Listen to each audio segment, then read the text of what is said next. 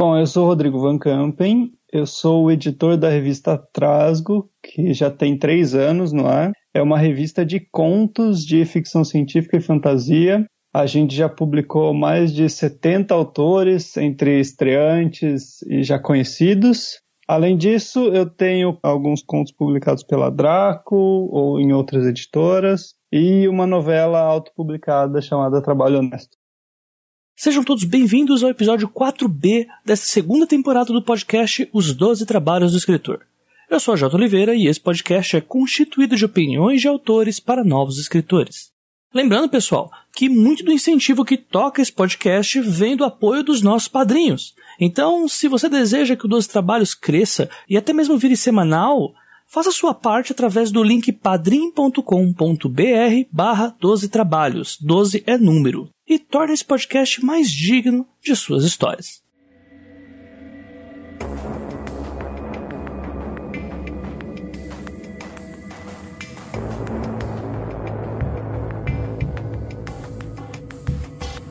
Complementando o episódio da semana passada, chegou o momento de continuarmos o bate-papo sobre revisão de manuscritos. Porém, agora na perspectiva de narrativas curtas, no caso, os contos.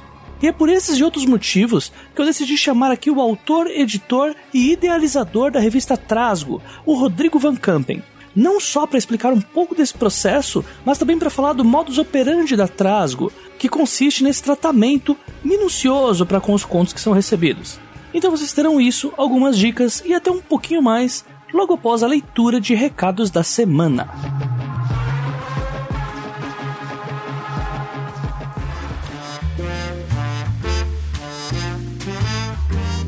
Olá, meu querido ouvinte, meu querido autor, meu querido leitor. Vamos para a leitura de comentários do podcast Os Doze Trabalhos do Escritor, do episódio 4A, que foi gravado com a Clara Madrigano, e também alguns recadinhos aí da semana. E antes de começar, eu tenho que fazer esse agradecimento profundo a todas as pessoas, um agradecimento animado, como é a minha promessa, apesar que eu escutei o último episódio e eu acho que a minha voz ela não aparenta ter a animação que eu tenho quando falo dos padrinhos. Mas é sério, gente, eu fico muito animado quando eu falo disso, porque era algo que eu não esperava. Mas enfim, é só eu que tenho de host, né? Então eu peço desculpas por isso. Fica aqui o meu agradecimento pleno a todos os padrinhos que têm ajudado aí, contribuído com ou com um pouquinho que pode, com aquela quantia que cabe no orçamento, em especial aos nominalmente citados a partir da categoria Leitor Ideal, no caso a Janaína Bianchi Pim, o Bruno Bonfim, o Áureo J, o Enéas Tavares, o Dinei Júnior, o Sérgio Rossoni e o Janito Ferreira, que também começou a contribuir nessa semana. Lembrando que toda contribuição aqui para o padrinho pode ser feita a partir de um real, apenas um real, bem mais barato do que uma passagem de ônibus, por exemplo, independente da cidade que você mora. E ela te dará direito a várias recompensas estipuladas lá na plataforma, que vão desde ter seu nome citado aqui, que é o caso dos nossos padrinhos nominais, até ter um episódio completamente dedicado a você e a sua obra ou o seu produto. E é claro que você pode ter essas informações, todas as recompensas bem detalhadas lá no padrim.com.br barra 12 trabalhos. O 12 é numeral, tá?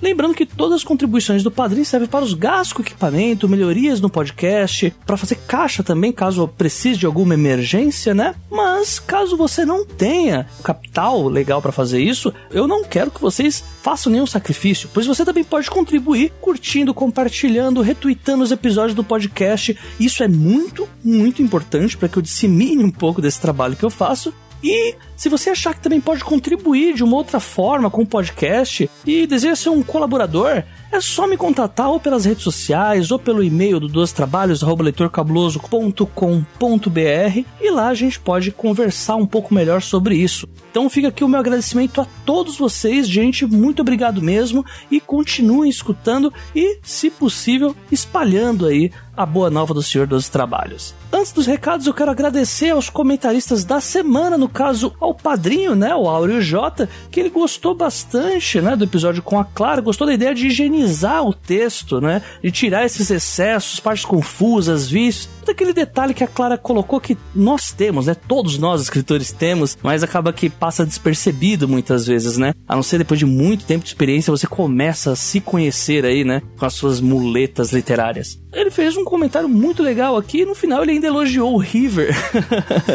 para quem só acompanha pelo agregador de podcast, no link do Leitor Cabuloso tem uma foto do River, né? Lá no post do episódio. Quem tiver curioso aí, quem tiver curiosidade de saber quem que era aquele bichinho que estava uivando de forma fofa no último episódio, pode ir lá no link leitorcabuloso.com.br e aí tem lá a fotinha do River. Ele colocou aqui um River S2. Também o comentário do Raniel Lucas, que falou que é sempre bom ouvir as opiniões de uma editora, principalmente para ter uma ideia melhor quais são os padrões que eu gostaria de receber e quais são os clichês que a gente acaba querendo ou não, né, expondo pro livro, já que a gente acaba sempre escrevendo de fontes que a gente bebeu, né, das referências que nós temos de nosso próprio consumo. E ele gostou muito assim do episódio e principalmente a linha editorial que a Dan Blanche segue, né? Ele até cifrou aqui em dar voz a quem precisa, que foi como a Clara acabou denominando, e ele gostou bastante e também fez elogios aos uivos de lobisomem no final dados pelo River. Lembrando que é muito importante que vocês comentem no episódio, tá, gente? Não só por causa do engajamento, que é interessante para mim, né? Tendo o episódio bastante comentado, fica muito mais fácil para poder fazer alguma negociação pro Dois Trabalhos depois, mostrar que o público do Dois Trabalhos é engajado com o podcast, não só por isso, mas também porque o episódio não acabe apenas aqui na palavra fim. Já que até em outros posts, né, vocês podem reparar isso pelo episódio com a Samantha Holtz, com o episódio com o Caldela, que foram episódios que o papo rendeu bastante também após o término do episódio. Inclusive, está sendo comentado da Samantha até semana passada. Então,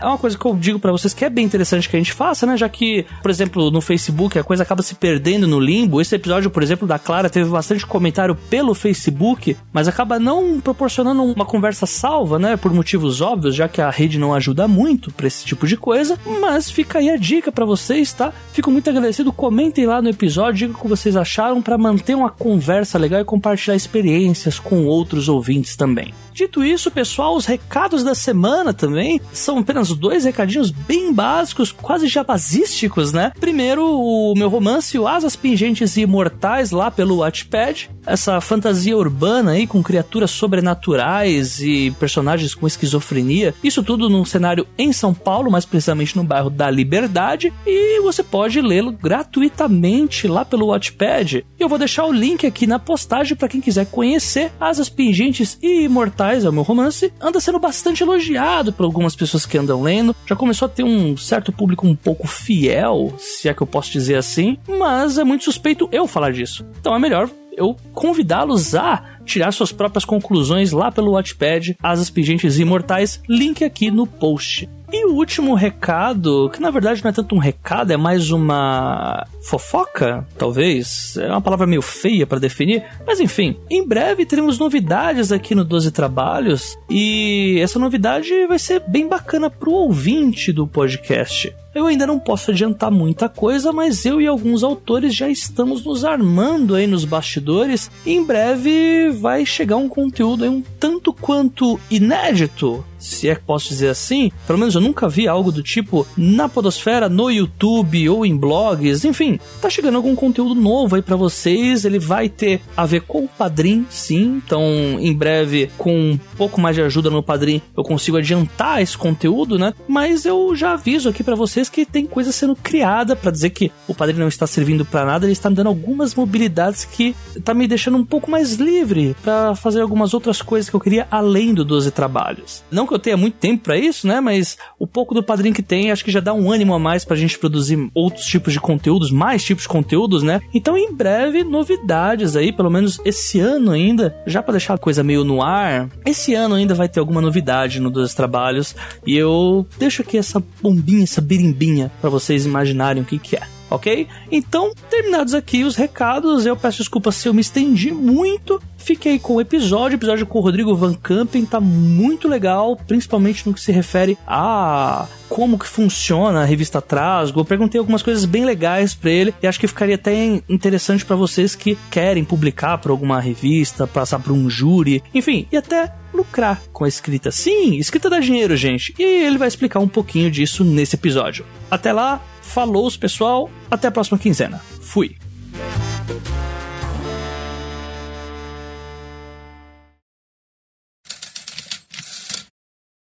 Antes de iniciar as perguntas principais, eu preferi sondar o Rodrigo sobre a escolha editorial que ele teve para com a revista Trasgo. Para quem não conhece, para quem não sabe o que é a Trasgo, ela é uma revista online gratuita que não apenas publica contos de fantasia e ficção científica, mas que também paga pelos autores que são escolhidos para publicar os contos por lá. E o Rodrigo explica pra gente um pouco desse processo e um pouco dessa ideologia, e ele vai contar um pouco mais sobre isso na próxima resposta mais fácil contar um pouco a trajetória da Trasgo. Ela já surgiu querendo ser profissional. Desde o primeiro ano a gente já tinha essa ideia de vamos pagar, vamos ser profissional. E a gente fez um ano de graça, que eram quatro edições. E aí no segundo ano a gente resolveu tentar cobrar as edições passaram a ser pagas. Foi uma experiência que a gente fez pelo segundo ano que não deu muito certo, a gente vendeu muito pouco. É, apesar da Trasgo esse tempo todo sempre foi crescendo, foi conquistando público. E aí no final do segundo ano a gente falou: não, vamos abrir de novo, vai ser tudo gratuito. E a gente começou o Padrim da Trasgo. Então foi no terceiro ano que a gente começou a pagar todo mundo de verdade, assim, e eu posso dizer, a gente se profissionalizou não porque a gente já começou com essa ideia de querer ser uma revista profissional. Então isso é uma, uma questão um pouco de postura também, que a gente é desde o começo já na hora de trabalhar com os contos, na hora de escolher os contos também, que a gente estava buscando os melhores contos e não publicar só uma panelinha. E por que que vocês não, não seguiram a onda aí, né? Aquele mesmo modelo de negócio de ficar cobrando os autores. Na verdade, você faz o contrário, né? Vocês, ao invés de vocês cobrarem, vocês pagam os autores. E de onde veio essa decisão? Ou se foi isso um chute no vazio para ver se, se a moda pegava? Porque ainda assim deu muito certo, né? Até por conta de ser as custas do padrinho que isso apareceu, pelo que você tá falando, né? É só reforçando a pergunta, por que, que vocês optaram por esse tipo de modelo de negócio do que o, o do Vanity Press? Eu acho uma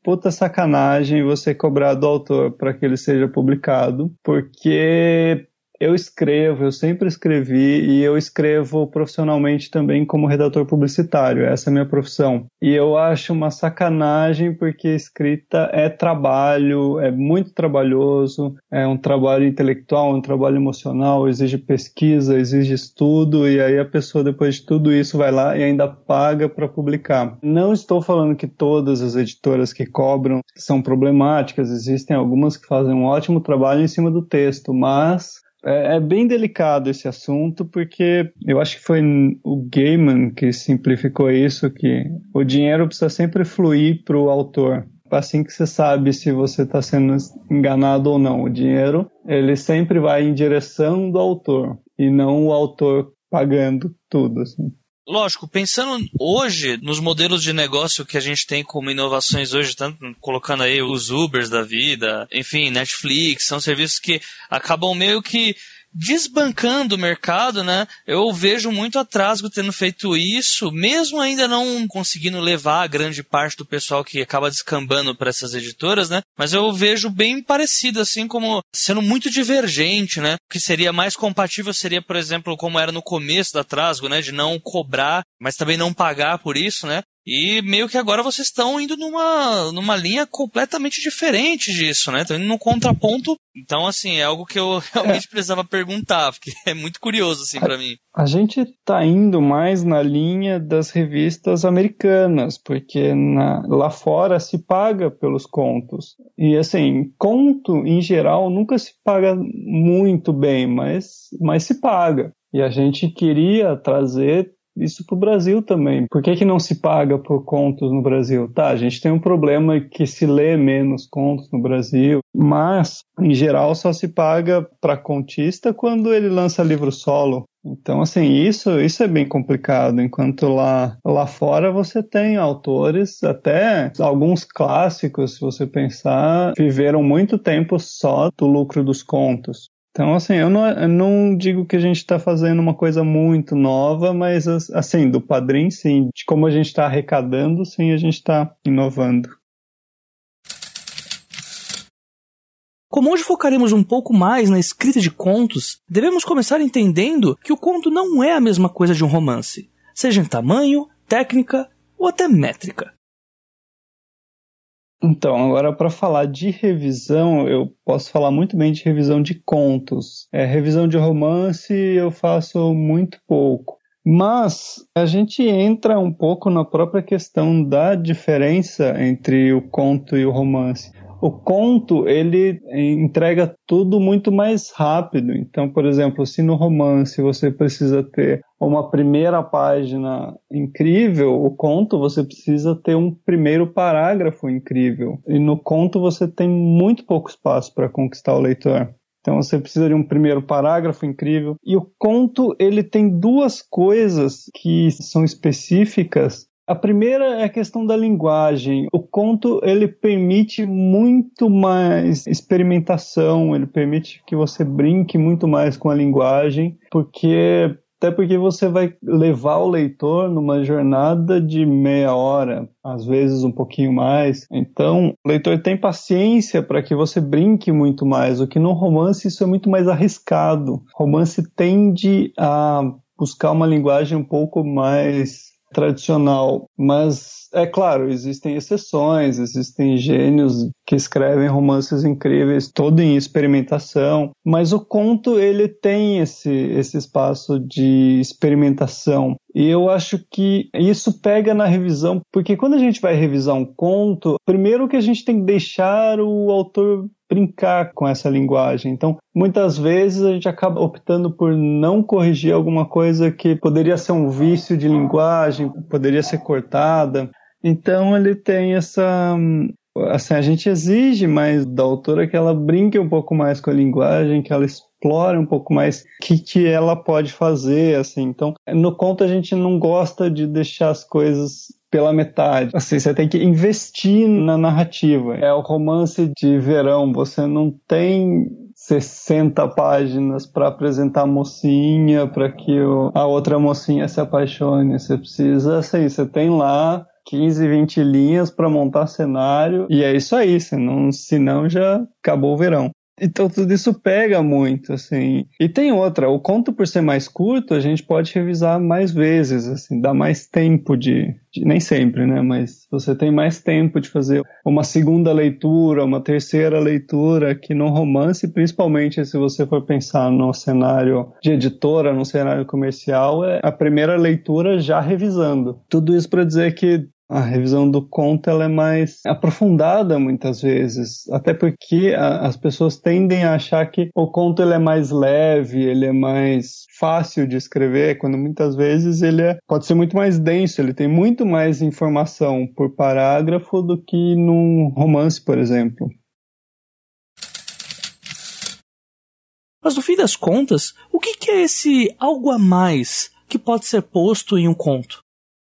Geralmente quem me pergunta isso, eu pergunto quantos contos a pessoa lê assim por mês, por semana, e geralmente não é muito. A graça do conto de você descobrir linguagens é você ler muitos, muitas autoras diferentes. Você pega uma semana, ah, não, eu vou ler um livro de contos que é de várias autoras. Nossa, você, cada autor é um universo, e você fica lá meia hora dentro da cabeça dessa autora e fala, uau. Aí você vai para outra. Então tem uma série de coisas. Quer ver? Deixa eu pegar um exemplo.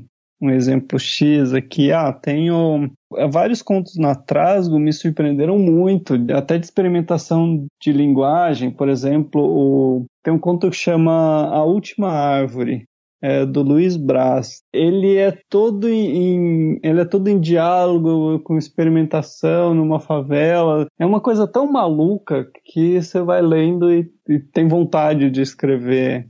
Por outro lado, tem um conto na terceira edição, e assim, o do A Última Árvore é um conto de ficção científica, bem com muita experimentação. Lá na terceira Trasgo, a gente publicou um conto que chama O Vento do Oeste, que é da Liege Bácaro Toledo, que ele é um conto de fantasia com temática árabe e a, a Liege é uma autora que tem aquela linguagem de fantasia, assim, descritiva, sabe? Que ela te pega pela mão e vai conduzindo. Então, assim, eu peguei dois exemplos aleatórios, mas é para mostrar como dentro desse universo de ficção científica a gente tem uma, uma abrangência de temas, estilos, é lendo bastante, pesquisando bastante. Então, é difícil falar assim, ah, não, mas como, inova como? Se eu soubesse, eu fazia.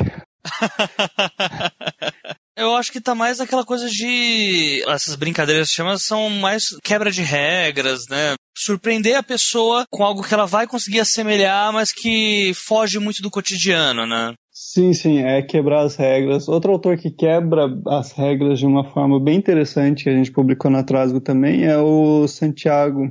Santiago Santos. Tem um conto que chama Emmet no Trasgo, que também tem umas quebras de estrutura. Hein? E essas quebras são muito interessantes, porque é a questão assim, o conto, ele tem gente que diz que o conto tem que ter aquela punchline, a, aquela coisa da piada, sabe? Que ele entrega uma recompensa forte. E assim, e isso pode de repente ser uma quebra, pode ser uma viagem aí que você conduz o leitor, tem uma série de coisas que, que você pode fazer. Tem gente que quebra as regras e fica muito bom, e tem gente que segue todas as regras de estilo e, e, narrativa e fica aquele texto lindo. Então, aí que tá. É assim, quebrar regra é legal e seguir a regra é legal também. É muito difícil você pegar assim. E geralmente, quem tenta imitar não dá certo. A gente pega muito isso no atraso que a, pessoa manda o conto, você lê, tem alguma coisa que não, a engrenagem não está encaixando muito bem aí. E quando você vai mais a fundo, você percebe que o autor, o autor não está tentando copiar alguma coisa que outra pessoa fez e não tá. Assim, copiar é uma excelente forma de aprendizado, mas geralmente você descarta os primeiros resultados. É que nem fazer cachaça, que eu vi outro dia. Você Ótimo faz a cachaça, você tem Ótimo que exemplo. descartar as primeiras porque não, não fica bom. Assim como foi dito na semana passada com a Clara, um conto também não termina na palavra fim, mesmo sendo mais curto. Eu acho que é aí que está uma das questões de postura profissional da Trasgo. A gente recebe o conto a partir do momento que ele é aprovado, aí começa o trabalho. Então, na Trasgo, o processo funciona assim: parabéns, o seu conto foi aprovado, gostamos muito. Aí eu faço uma leitura crítica e falo tudo que tem de problema e complicação, e olha, dá para mudar isso, dá para explorar mais isso. Então, a autora até fala, não, mas eu pensei que vocês tinham gostado. Não, mas a gente gostou, mas a gente aprova o conto, aí a gente manda uma leitura crítica bem completa, Aí depende um pouco do conto e, e, do nosso prazo, mas ele também passa por duas revisões antes do autor mexer ou depois do autor mexer. É, a gente já recebeu conto que chegou prontinho. Assim, falei, olha, tá lindo, não tem uma vírgula para mudar. Mas são raros, são pouquíssimos. E os que vieram, vieram de autores que já têm estrada. Mas a gente costuma trabalhar bem os textos depois de receber e faz uma série de sugestões, devolve para a autora, ela revisa. Teve um que a gente publicou recentemente, que eu não vou falar o nome, na verdade teve, tem vários que eu faço isso.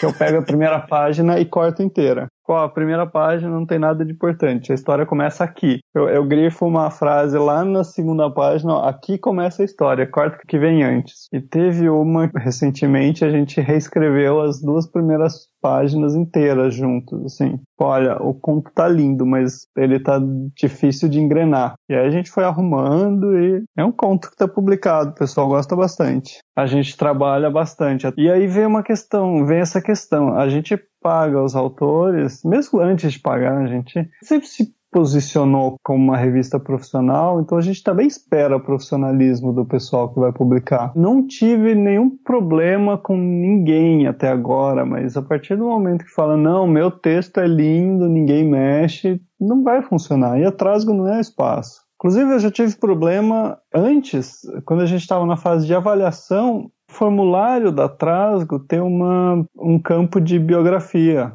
E aí o autor escreveu alguma coisa que o texto dele era incrível e imexível.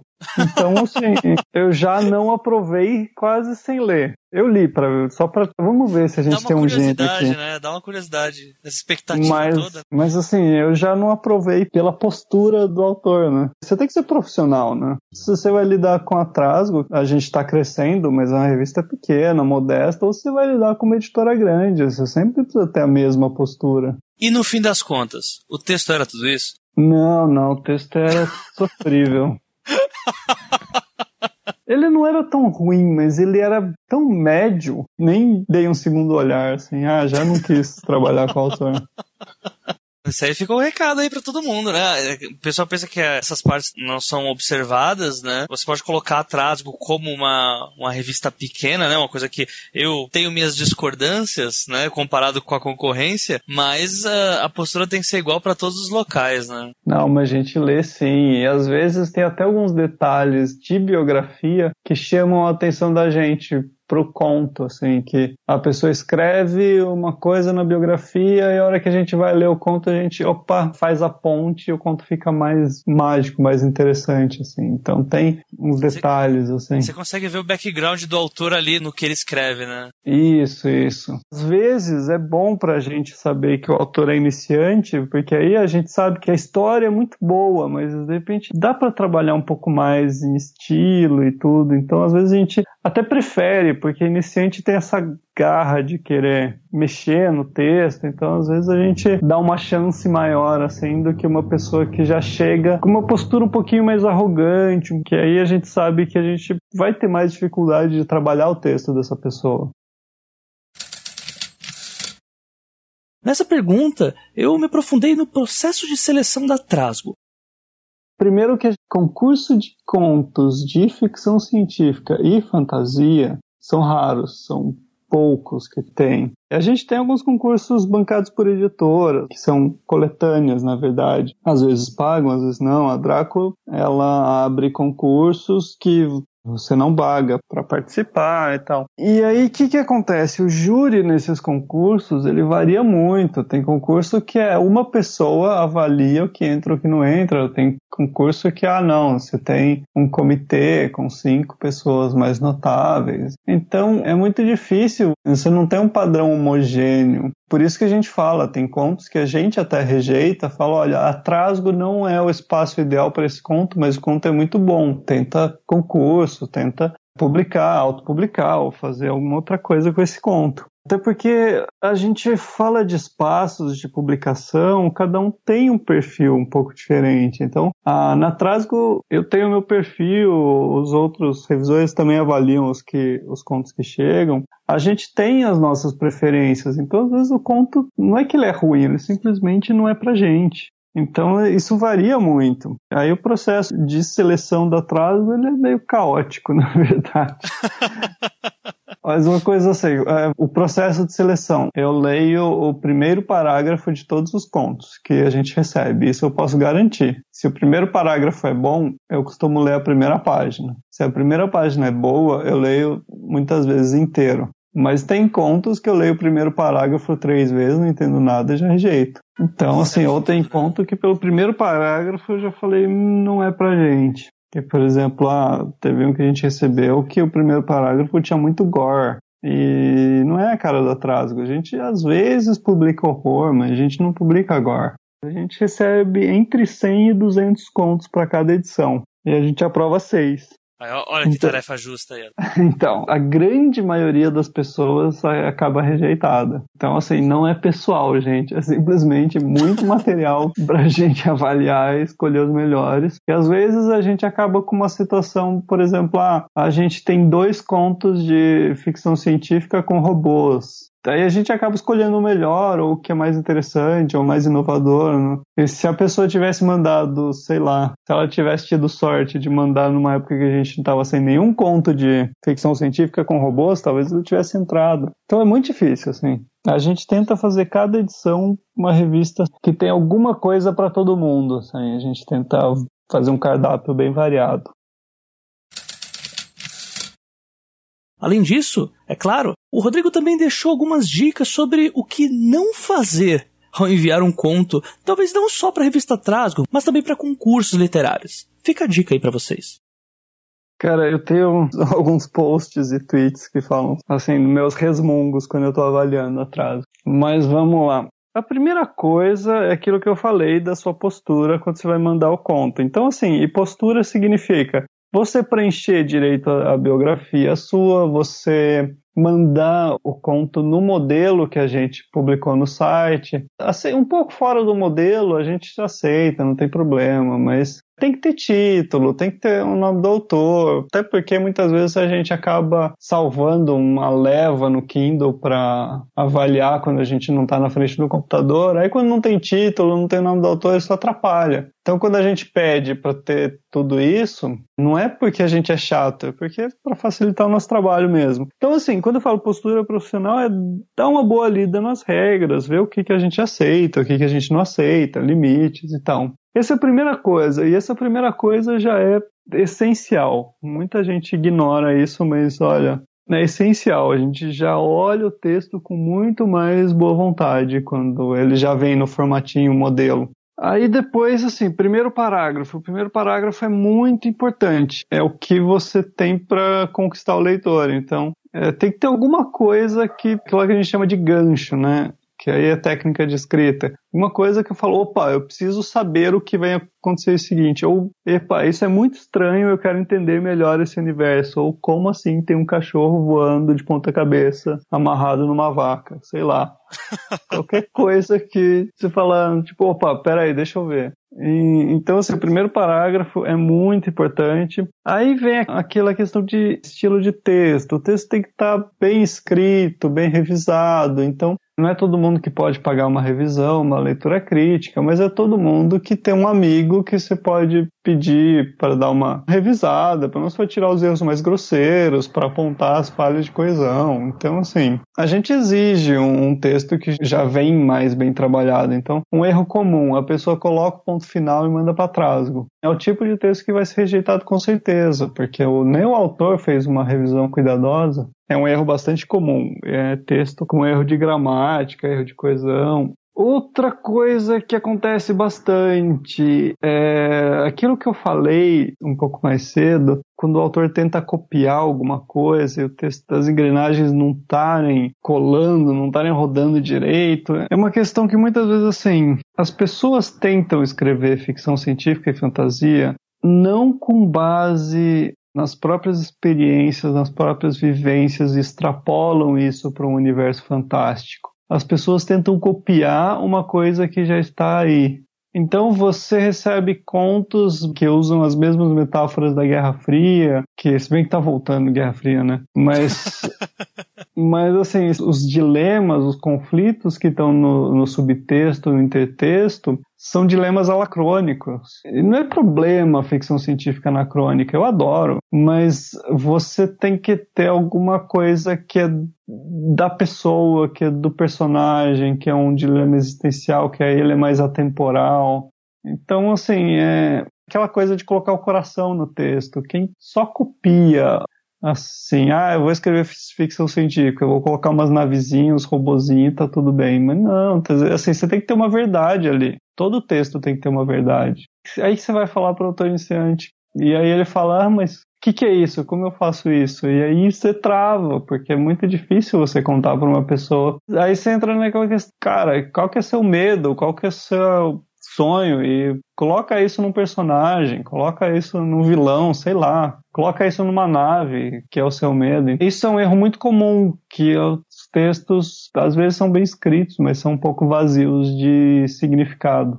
O que eu vejo na ficção científica brasileira, nos contos que eu recebo, porque tem muita ficção boa sendo publicada aí também, mas estou falando das medianas para ruins que eu recebo. As pessoas não leem ficção científica contemporânea. Então, as pessoas vão ler Asimov, Clarke, é, vão ler todos os clássicos e vão sair escrevendo ficção científica. Quando que hoje em dia a, a FC está numa coisa tão longe assim, tão no, passou, vai para lá de transhumano, de umas questões existenciais, discussão de gênero, uma coisa que já tinha lá, na, principalmente na década de 70, tem umas experimentos, textos ótimos, mas também não é o que esse pessoal lê. O que esse pessoal lê é o que está mais no, no quadradinho lá. E aí a pessoa não lê essa ficção mais contemporânea, mais incrível, e aí o pessoal bebe dessa fonte que já não está mais atualizada. Então, Quando eu falo para as pessoas, cara, quer escrever ficção científica? Infelizmente, hoje você tem que ler inglês. O que está saindo de primoroso está saindo só em inglês. Tem muito pouca coisa que chega no Brasil. No Brasil são poucas editoras que publicam FC e a a Aleph adora trazer os clássicos mais do que os contemporâneos. Então a gente está nessa, nessa briga aí. Você tem algumas editoras grandes publicando uma FC contemporânea, mas é aquilo que vai virar que vira filme. Mas então assim, você tem alguma coisa chegando, mas é esse alguma coisa que chega pelo cinema. E aí as editoras correm atrás. Mas o que vem pro cinema também não é aquele experimentalismo maluco que a gente gosta. Tem um, um, livro que eu li no ano passado que eu achei lindo e eu não canso de falar dele, que é A Long Way to a Small Angry Planet. Ah, esqueci o nome da autora. Que aí ele é justamente isso, ele é uma space opera, mas ele não liga para as grandes questões da galáxia. Ele é só uma nave e a tripulação da nave tentando conviver entre eles e com as diferenças e tentando se acertar e a nave tentando fazer o trabalho do dia a dia e tal. Muito bom. Assim, clichês do gênero de horror, assim, nem, nem me deixe começar, porque quando eu começo eu vejo o conto da Trasgo, a pessoa acordou numa floresta, tá sendo perseguida por um bicho. Eu falo, ah, meu Deus do céu, de novo. assim, no final ela vai ser o próprio bicho, né? É... Ou ela acorda, né? ou, ela, ou ela acorda, sempre dá pra piorar.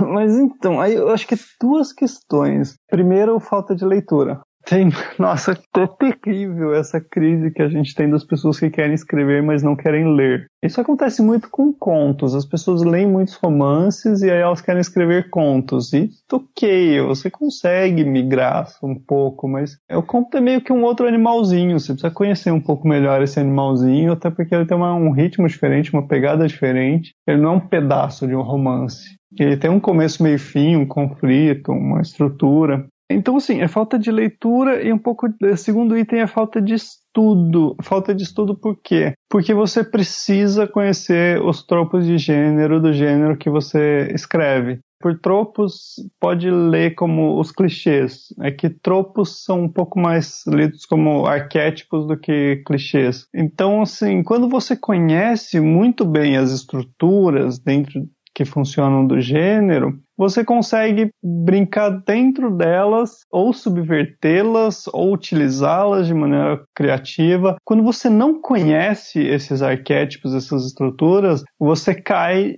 automaticamente nelas e você faz uma obra clichê. Por exemplo, ah, no romance de fantasia, a jornada do herói ele é o maior arquétipo de estrutura, o maior é, arquétipo da, da estrutura do romance de fantasia, até do conto de fantasia. Você tem uma mini jornada do herói ali. É um exemplo batido, porque hoje, ok, muita gente conhece, mas quando a pessoa não conhece a jornada do herói, muitas vezes ela cai na jornada do herói assim, de cabeça. né? É, então quando você conhece as estruturas, os arquétipos, é, estudando, você tem muito mais recurso para você inovar.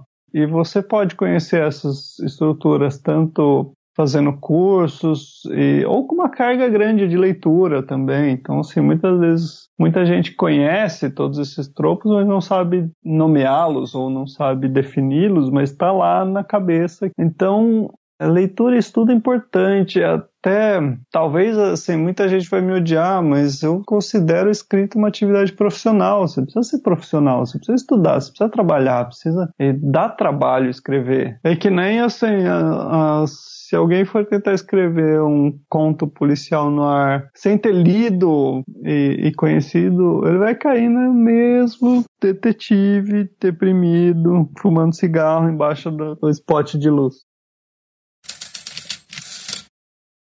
Não adianta passar o episódio inteiro também dizendo que o autor precisa estudar, se não for para passarmos alguns links sobre o assunto.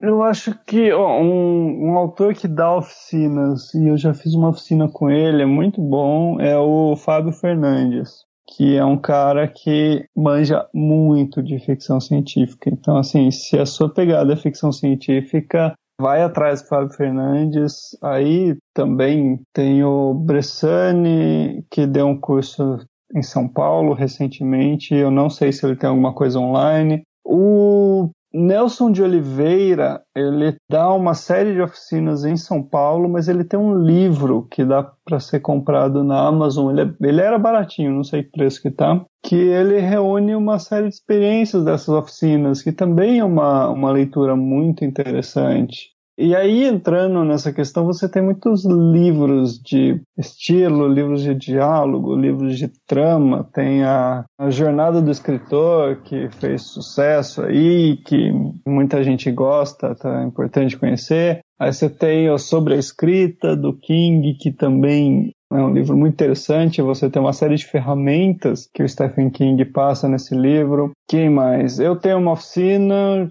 que é uma oficina de redação que é totalmente online, 10 aulas, sempre com exercícios. Eu falo bastante de tropos e clichês. Ah, e outra coisa que é interessante também é acompanhar podcasts e blogs, acompanhar os 12 trabalhos do escritor, acompanhar o Três Páginas, acompanhar o do Fábio Barreto, que é o Gente que Escreve. Aí você acompanha os podcasts, você tem blogs também que falam de escrita. Eu, eu tenho um que chama Viver da Escrita. Tem alguns em inglês que são interessantes, que, por exemplo, o, melhor que eu vejo em inglês é o do Chuck Wendig, que acho que é Terrible Mind. Ele fala bastante sobre escrita, dá uma série de dicas. Seguir autores também é legal, assim, siga os seus autores favoritos, porque muitas vezes eles acabam divulgando uns textinhos ou outros que eles falam do próprio processo. O Beraldo também tinha um blog muito bom que ele falava de construções de mundo. Ele é muito bom para falar de construção de mundo. O blog dele não é atualizado faz tempo, mas o material de acervo é muito bom. Aí tem um blog interessante que vale a pena para quem quer conhecer melhor a ficção científica, que chama Ficção Científica Brasileira. Que ele é uma série de autores, é, ele é capitaneado pelo Nelson de Oliveira, se não me engano. É um blog de reviews de livros de ficção científica.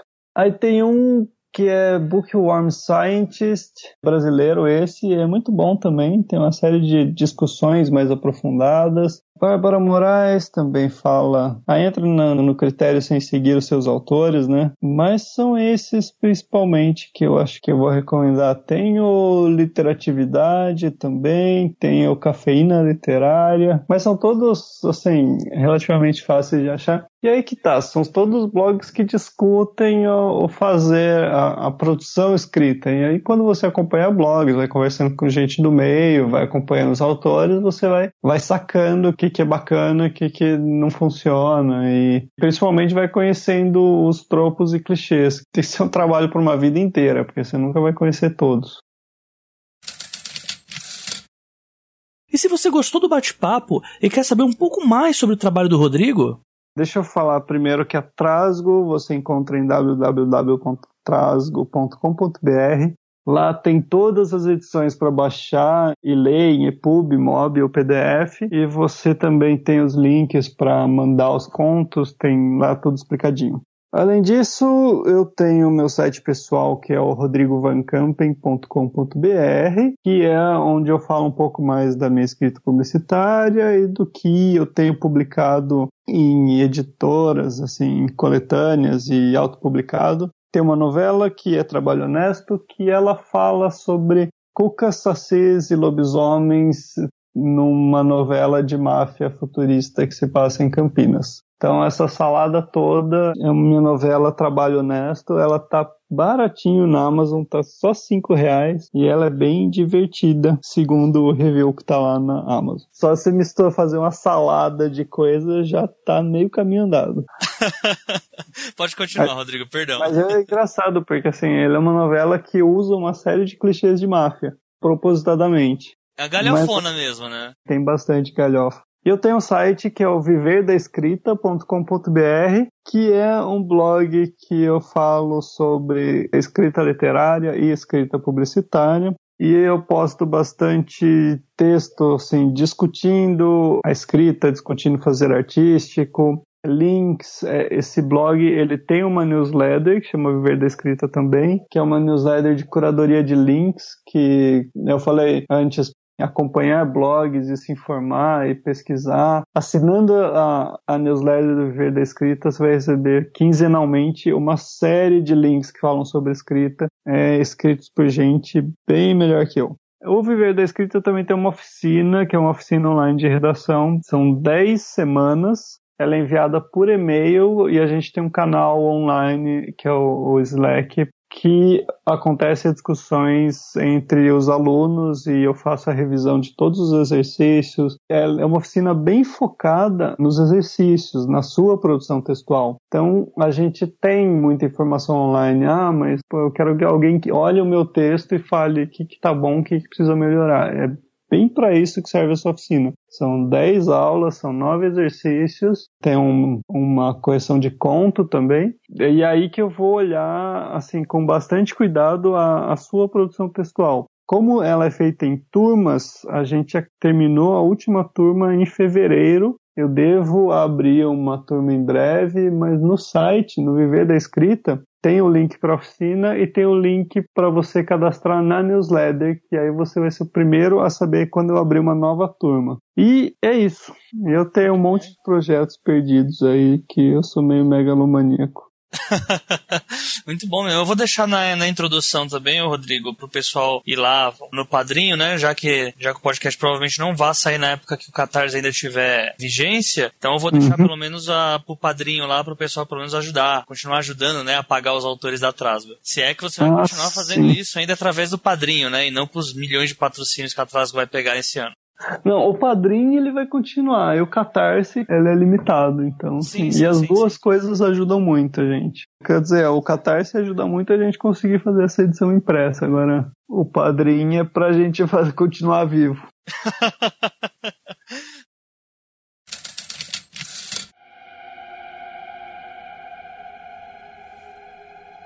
E chegamos ao fim da segunda metade desse quarto episódio, onde terminamos o assunto revisão de manuscrito para contos. Ainda que esse tema possa parecer um tanto óbvio, eu tomo como minhas as palavras do Rodrigo quando ele cita a falta de criatividade em histórias, entre aspas, rápidas de se contar. Há quem diga que a escrita de contos é mais complexa do que narrativas longas, visto que a dificuldade em escrever muito com pouco é crônica para aqueles que não estão adaptados ao estilo. No fim das contas, o motivo de ter gravado esse episódio, tanto na primeira quanto na segunda parte, foi para mostrar que não existem atalhos para se criar uma boa narrativa, não existem atalhos para se criar uma história incrível, e que principalmente o número de palavras que você escreve não é um fator de extrema relevância que possa te colocar em uma espécie de pedestal literário. O seu trabalho, o seu estudo, a sua experiência e a sua técnica é o que, com o tempo, vão moldar um grande escritor que você planeja ser. Pense nisso. E não deixe de enviar os seus elogios, dúvidas e críticas nos comentários desse episódio lá no leitorcabuloso.com.br. Ou senão você pode enviar suas mensagens para o e-mail os 12 trabalhos leitorcabuloso.com.br os artigo 12 número trabalhos leitorcabuloso.com.br Lembrando que esse episódio foi feito com a ajuda dos nossos primeiros colaboradores. No caso, a vitrine do episódio foi feita pelo Lucien, bibliotecário, lá do Cabuloso Cast, e o design de página foi feito pelo Daniel Renatini. A edição final é do Fernando Ticon, lá do canal Hora do Terror. Então ficamos por aqui, pessoal, e nos vemos na próxima quinzena com o episódio 5A, onde nós abordaremos o tema Jornada do Herói, com o curador da editora Leia e autor de O Espadachim de Carvão, Afonso Solano. Uma ótima semana a todos e não se esqueçam, sejam dignos de suas histórias. Até a próxima quinzena.